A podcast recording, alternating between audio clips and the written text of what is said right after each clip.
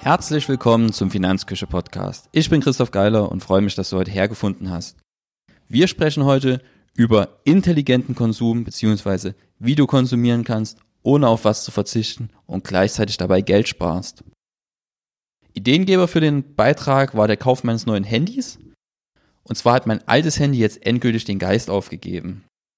Mein Sohn hat einfach mein altes Handy mit dem Kauknochen verwechselt und dementsprechend hat sich das Display so ganz langsam vom Rest des Handys abgelöst.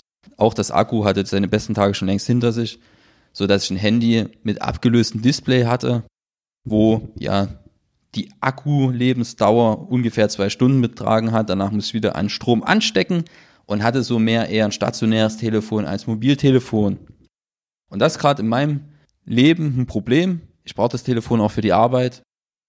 Und dann muss jetzt einfach schnellstmöglich ein neues her. Bisher konnte ich mich immer irgendwie durchschmuggeln, habe innerhalb der Familie eine Lösung gefunden, sodass ich für das Handy eigentlich seit meinem 18. Geburtstag nie Geld ausgegeben habe. Und jetzt stand ich auch vor der Herausforderung, das erste Mal wirklich seit meinem 18. Geburtstag wieder ein Handy selber zu kaufen. Und da wollte ich jetzt auch endlich mal wieder ein aktuelles Smartphone haben. Aktuelle Technik macht mir viel Freude, auch wenn ich nicht gerne Geld dafür ausgebe. Und da stehe ich immer vor der Herausforderung, wie kann ich mir solche Technik besorgen ohne viel Geld auszugeben. Und da habe ich immer zuerst die Devise jetzt bei Smartphones nie das aktuelle Modell zu kaufen. Und auch bei Laptops hole ich lieber ein Modell, das ein bisschen älter ist, weil einfach dieser Preisverfall am Anfang von so einem technischen Gerät sehr, sehr groß ist. Also kam das aktuelle Modell Samsung Galaxy S8 nicht in Frage. Ein anderer Hersteller sowieso nicht. Ich bin ein Gewohnheitstier. Und wenn ich einmal verstanden habe, wie die Navigation in so einem Handy funktioniert, hatte vorher das S4, dann will ich das auch beim alten so ungefähr beibehalten haben. Und deswegen einfach der Nachfolger. Aktuell ist S8, hatte vorher das S4 und jetzt wollte ich mich einfach aufs S6 verbessern.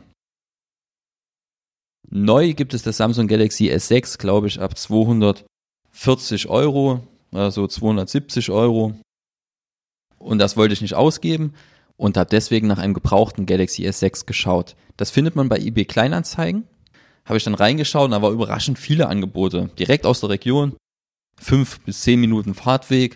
Und da habe ich einfach sechs Angebote abgegeben und habe dann auch von fast allen Rückmeldungen bekommen und hatte, glaube ich, den besten Preis, war 160 Euro für eins, das kaum benutzt worden war, keine Gebrauchsspuren weiter und hatte aber am selben Abend noch ein Angebot für ein S7 gefunden, also für einen Nachfolger, nicht ganz das aktuelle, aber fast das aktuelle Handy.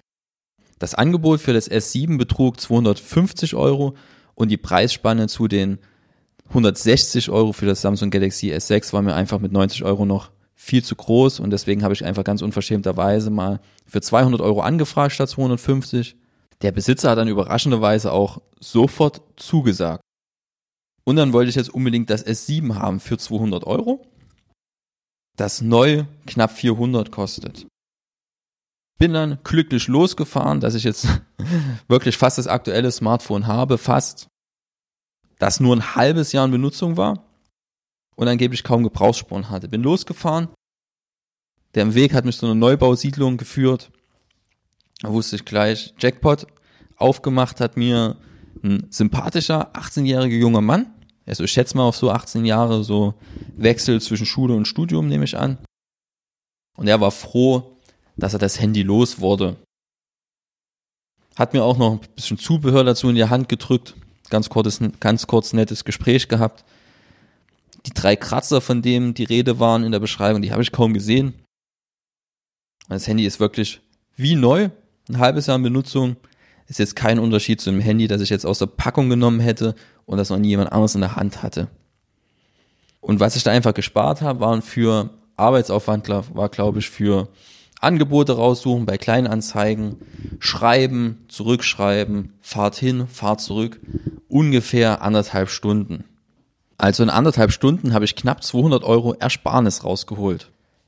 Das ist ganz nett, und wenn man jetzt noch größer denkt, in andere Bereiche, wie zum Beispiel ein Auto, dort ist auch sinnvoll, sich das nicht neu zu holen, sondern andere damit vom Hof fahren zu lassen beim Händler und den ersten Wertverlust realisieren zu lassen. Dann fährt jemand anderes vom Hof und fährt die ersten 20.000 Kilometer, dann kannst du das Auto kaufen und sparst dir somit einfach einen Großteil des Kaufpreises. Noch mehr Spaß natürlich, wenn jemand anderen 100.000 Kilometer damit fahren lässt und es dann kaufst. Das muss man dann individuell entscheiden, aber ganz wichtig ist, kauf dir solche Sachen nicht neu. Du verpulverst damit sinnlos Geld. Und selbst wenn es so kleinere Dinge sind wie ein Handy, aber 200 Euro sind 200 Euro, damit kann man zwei, drei, vier Familieneinkäufe realisieren oder schon mal die Anzahlung für den Urlaub machen. Und das ist auf alle Fälle wert. Und ganz ehrlich, ob ich jetzt ein S8 hier liegen habe oder ein S7 oder vielleicht sogar nur das S6, völlig egal. Das Benutzererlebnis ist für mich das gleiche. Gibt vielleicht ein paar, die so technikverliebt sind, dass es aktuelle Modell sein muss, aber selbst da kann ich mich mal noch zwei, drei, vier Monate zügeln und dann die ersten Gebrauchten kaufen. Dass ich wenigstens nicht das aktuelle Modell neu kaufe, weil teurer kann ich nicht einkaufen und das muss nicht sein. Kurz gesagt ist genau das für mich intelligenter Konsum, auf nichts verzichten zu müssen und trotzdem nicht viel Geld auszugeben. Also es muss nicht immer der pure Minimalismus sein. Man kann sich auch Wünsche erfüllen, wenn man das ein bisschen schlau angeht. Und dann funktioniert es auch parallel mit dem Vermögensaufbau. Zum Schluss möchte ich noch darauf hinweisen, dass man es natürlich wie bei allen Dingen auch übertreiben kann. Wenn ich durch Recherche und irgendwelchen Aufwand den Preis von einem Produkt um 10 oder 20 Euro verringern kann und dafür aber ein, anderthalb Stunden investieren muss, dann ist es das natürlich nicht mehr wert. In den meisten Fällen. Da ist die Zeit besser investiert, wenn ich die Zeit mit meiner Familie verbringe, mit meinen Freunden etc. oder mit meinen Hobbys. Wir sind am Ende der Folge angelangt. Ich hoffe, wir sehen uns beim nächsten Mal wieder. Bis dahin. Tschüss.